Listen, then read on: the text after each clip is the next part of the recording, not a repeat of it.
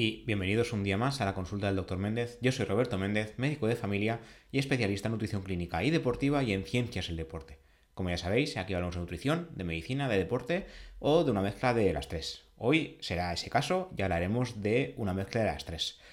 Como siempre, antes de empezar, os recomiendo echarle un ojo a la academia Nutricado, edu.nutricado.es, donde, por una parte, la nutricionista Raquel Casares elabora la parte práctica de los cursos y por otra parte yo elaboro la parte teórica científica. Ya tenemos algunos cursos en la academia, tenemos pensado ir subiendo muchos más poco a poco, pero os invito a echarle un ojo a la página web edu.nutricado.es.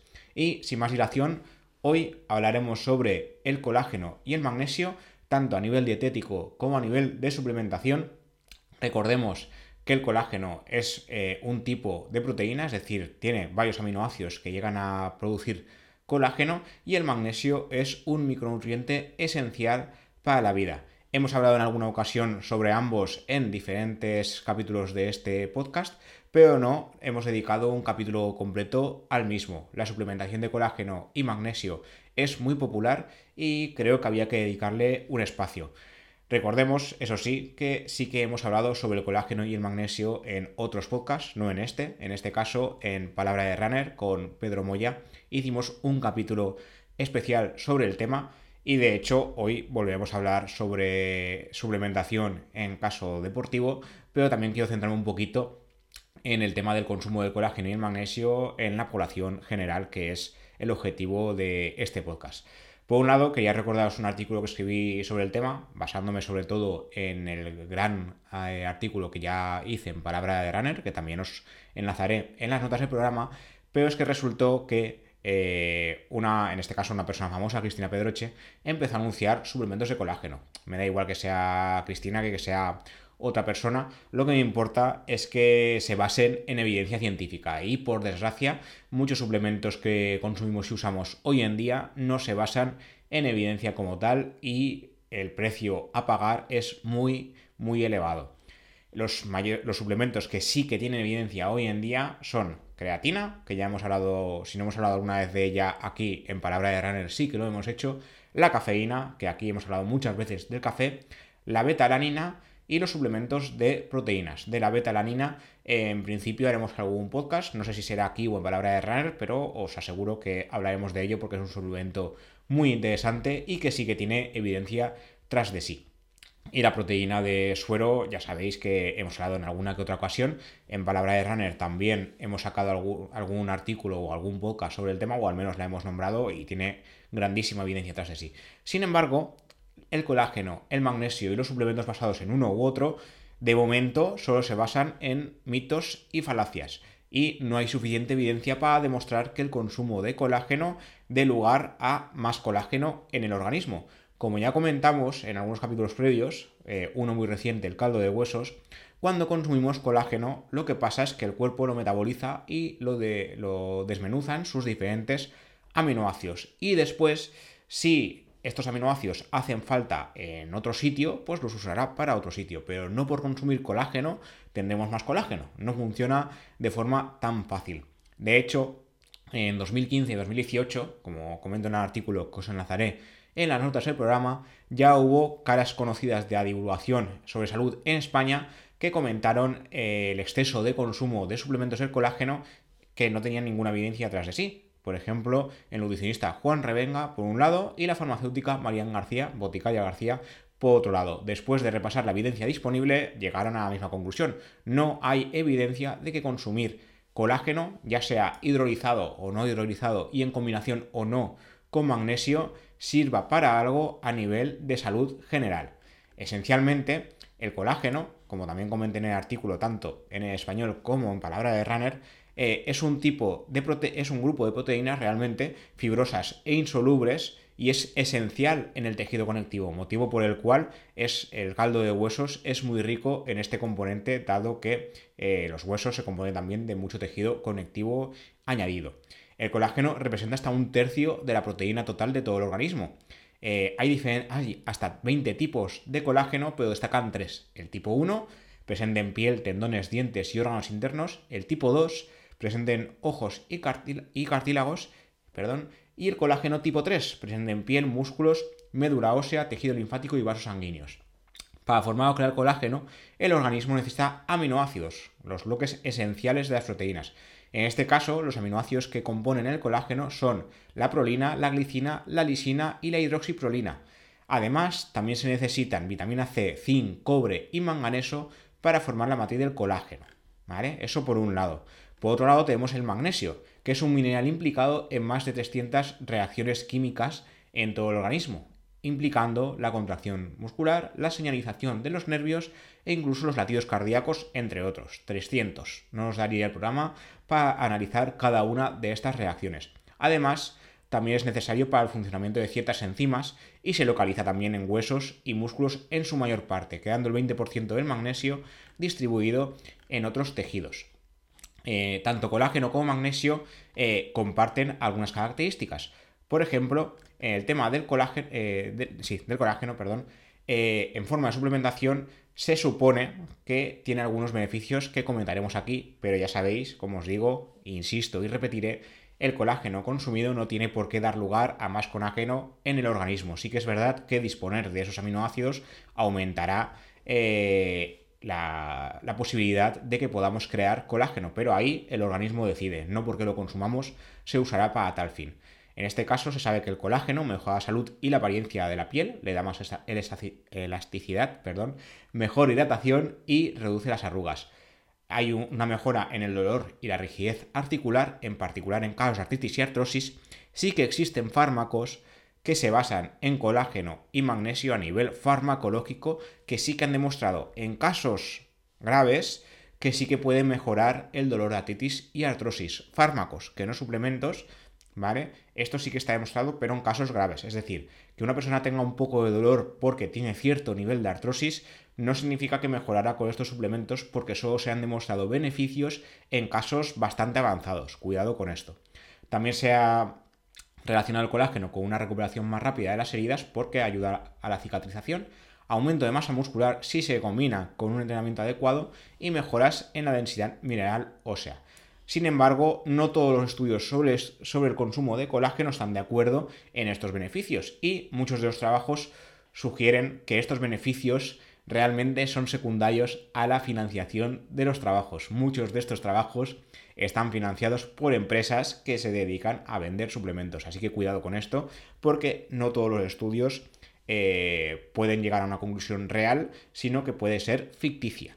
Por su parte, gran, parte de los estudios que se han llevado a cabo eh, respecto al colágeno se han hecho en animales y no en humanos. Así que cuidado también, porque ahí hay alguna laguna. Respecto al magnesio, no se recomienda su consumo bajo si no es bajo prescripción médica. Yo os puedo hablar de un par de casos, recuerdo un, un caso en especial de, de, un paciente que sí que tuvo déficit de magnesio y acabó ingresado y muy grave. Pero es que el exceso de magnesio también puede ser perjudicial. No se recomienda su consumo, insisto, sin prescripción. El consumo de magnesio se ha relacionado con una mejora del rendimiento deportivo, mejora de los síntomas depresivos, se ha eh, relacionado con un mejor tratamiento y evolución de la diabetes, de la tensión arterial, también con efectos antiinflamatorios, prevención de migrañas, mejoras del síndrome premenstrual y mejoras del sueño. Sin embargo, como digo, el exceso o el defecto de magnesio pueden ser perjudiciales. Sí que es verdad que existe más déficit de magnesio del que solemos creer, suelen ser déficits leves y muchas veces no dan muchos síntomas. El síntoma más conocido y característico eh, son los hormigueos eh, de, miembros superiores, brazos, y de piernas, sobre todo de piernas y sobre todo en deportistas, pero sí que hay estudios a nivel de España que dicen que hasta un 80% de población podría tener cierto nivel de déficit de magnesio porque no consumimos eh, el suficiente a nivel dietético. No todos los estudios respaldan los beneficios ni del colágeno ni del magnesio, pero en algunos casos, como digo, en casos de déficit sí que parecen haber beneficios. Eh, los defensores del consumo del colágeno lo que argumentan es que, a pesar de que la proteína de colágeno se divida en sus aminoácidos, posteriormente estos volverán a formar el bloque del colágeno. A nivel científico, esto no tiene sentido como tal, como os he repetido ya dos o tres veces antes de llegar a este punto. Muchos otros alimentos contienen los mismos aminoácidos que el colágeno, formando otro tipo de proteínas y simplemente se disgregan y se metabolizan según lo que requiera el organismo en ese momento. La EFSA, la Autoridad Europea de Seguridad Alimentaria, también ha querido comprobar si realmente los suplementos sirven para algo. Concretamente se fijaron en los posibles efectos del colágeno a nivel articular y a nivel de salud de la piel. En ambos casos no existe evidencia de que la suplementación de colágeno en especial sea útil. Tanto nutricionistas como farmacéuticos y médicos eh, recomiendan que el colágeno no se consuma en forma de suplemento dado que no es un medicamento y no tiene un mecanismo de acción conocido como tal. Entonces, eh, esperar que el consumo de colágeno dé lugar a colágeno no tiene mucho sentido, al menos según la evidencia actual. Respecto al magnesio, un micronutriente esencial, se ha relacionado su consumo eh, con, con perjuicios a nivel de salud. Su consumo en forma de suplementación sin prescripción se ha desaconsejado. Se sabe que el magnesio en forma de suplemento puede interaccionar con muchos medicamentos, antibióticos, diuréticos, antiácidos y bifosfonatos. A corto plazo, una falta de, magnesio leve no produce síntomas. Sin embargo, a largo plazo o en insuficiencias moderadas o graves, algunos de los síntomas más comunes son falta de apetito, náuseas, vómitos, fatiga o debilidad. Son síntomas muy inespecíficos y difíciles de diagnosticar. En casos extremos, produce hormigueo, calambres, como os he comentado, e incluso convulsiones y arritmias. Ahí habría más síntomas antes de llegar a este nivel. El magnesio a nivel dietético es inocuo y no sería necesario limitar su consumo a través de los alimentos, dado que su exceso se eliminará a nivel renal y ya está. Sin embargo, en forma de suplementos sin control, sí que se han visto eh, perjuicios. Si se excede el consumo de magnesio a través de suplementos que, como os digo, sí que existen en forma de medicamento, son suplementos prescritos, es decir, bajo receta médica, los síntomas más comunes son diarrea, náuseas y dolor estomacal. También he tenido algún paciente que se ha dedicado a tomar suplementos por su cuenta sin avisar y cuando nos hemos dado cuenta resulta que todos sus síntomas eran por culpa de este suplemento en especial, suplementos de magnesio o otros casos que también he tenido. En casos extremos, una hipermagnesemia secundaria a una sobredosis de suplementos puede dar lugar a arritmias cardíacas e incluso a paradas. Entonces, cuidado con el tema de suplementarnos porque los suplementos no son caramelos. Alimentos ricos en colágeno y magnesio. El colágeno es una proteína y, como no, vendrá de alimentos ricos en proteína. Huevo, carne, pescado y legumbres. Dependiendo del peso corporal y la actividad diaria, requeriremos un nivel proteico u otro. Por otro lado, recordemos que para que se forme colágeno hacen falta otros micronutrientes. Para obtener cobre, verduras de hoja verde. Para obtener vitamina C y antioxidantes, frutas y verduras, sobre todo aquellas que son de colores. Para obtener zinc, semillas de calabaza, anacardos y otros frutos secos ricos en zinc. El tema de semillas y frutos secos, esencial. Y para obtener suficiente ácido hialurónico, que es un componente del colágeno de la piel, legumbres, tubérculos y soja. Respecto al magnesio, puede encontrarse tanto de forma natural en algunos alimentos como, como en formato fortificado en otros. En este caso, los alimentos ricos en magnesio serían las legumbres, frutos secos y semillas, que como veis se comparten con el colágeno, cereales integrales, verduras de hoja verde, leche y sus derivados. Algunos cereales también están fortificados con magnesio, pero lo ideal sería consumir alimentos ricos en magnesio de forma natural las recomendaciones nutricionales actuales respecto al magnesio eh, recomiendan en hombres 400 miligramos al día y en mujeres 300 miligramos. Y como decía, se calcula que entre un 76 y un 79% de la población reporta ingestas de calcio y magnesio inferiores al 80% de las recomendaciones actuales. En este caso, recordemos frutos secos y semillas y verduras de hoja verde serían los alimentos que compartirían tanto eh, colágeno como magnesio, sobre todo frutos secos y semillas. Pero en forma de suplemento, yo, mm, primero, que no me gastaría ese dinero en los suplementos, no tiene ningún sentido. Y en el tema del magnesio, yo no me la jugaría porque el magnesio puede ser muy peligroso cuando se llega a la hipermagnesemia. Respecto al tema del potasio, que hemos hablado alguna vez, en el capítulo de más patata y menos sal, sí que se recomendábamos eh, que hay que aumentar el consumo de potasio porque no solemos llegar a las cantidades, pero no en forma de suplemento. El suplemento también puede ser perjudicial. La hipopotasemia o hiperpotasemia también se ha relacionado con un aumento de riesgo de arritmias cardiovasculares y de paradas cardíacas si se llegan a casos extremos, como en el caso de la hipermagnesemia.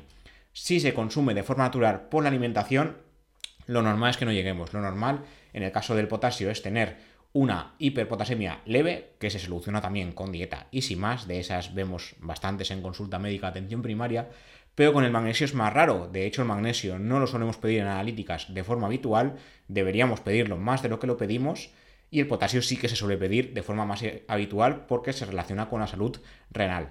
En el caso del magnesio sí que se suele pedir más últimamente porque colabora en el metabolismo cálcico, que hemos hablado también en algún capítulo previo, pero se, pide, la verdad es que bastante menos. Sobre todo en el tema de calambres, eh, sí que habría que tenerlo en cuenta. Pero ahí ya vuestro médico de, confianza lo tendrá en cuenta.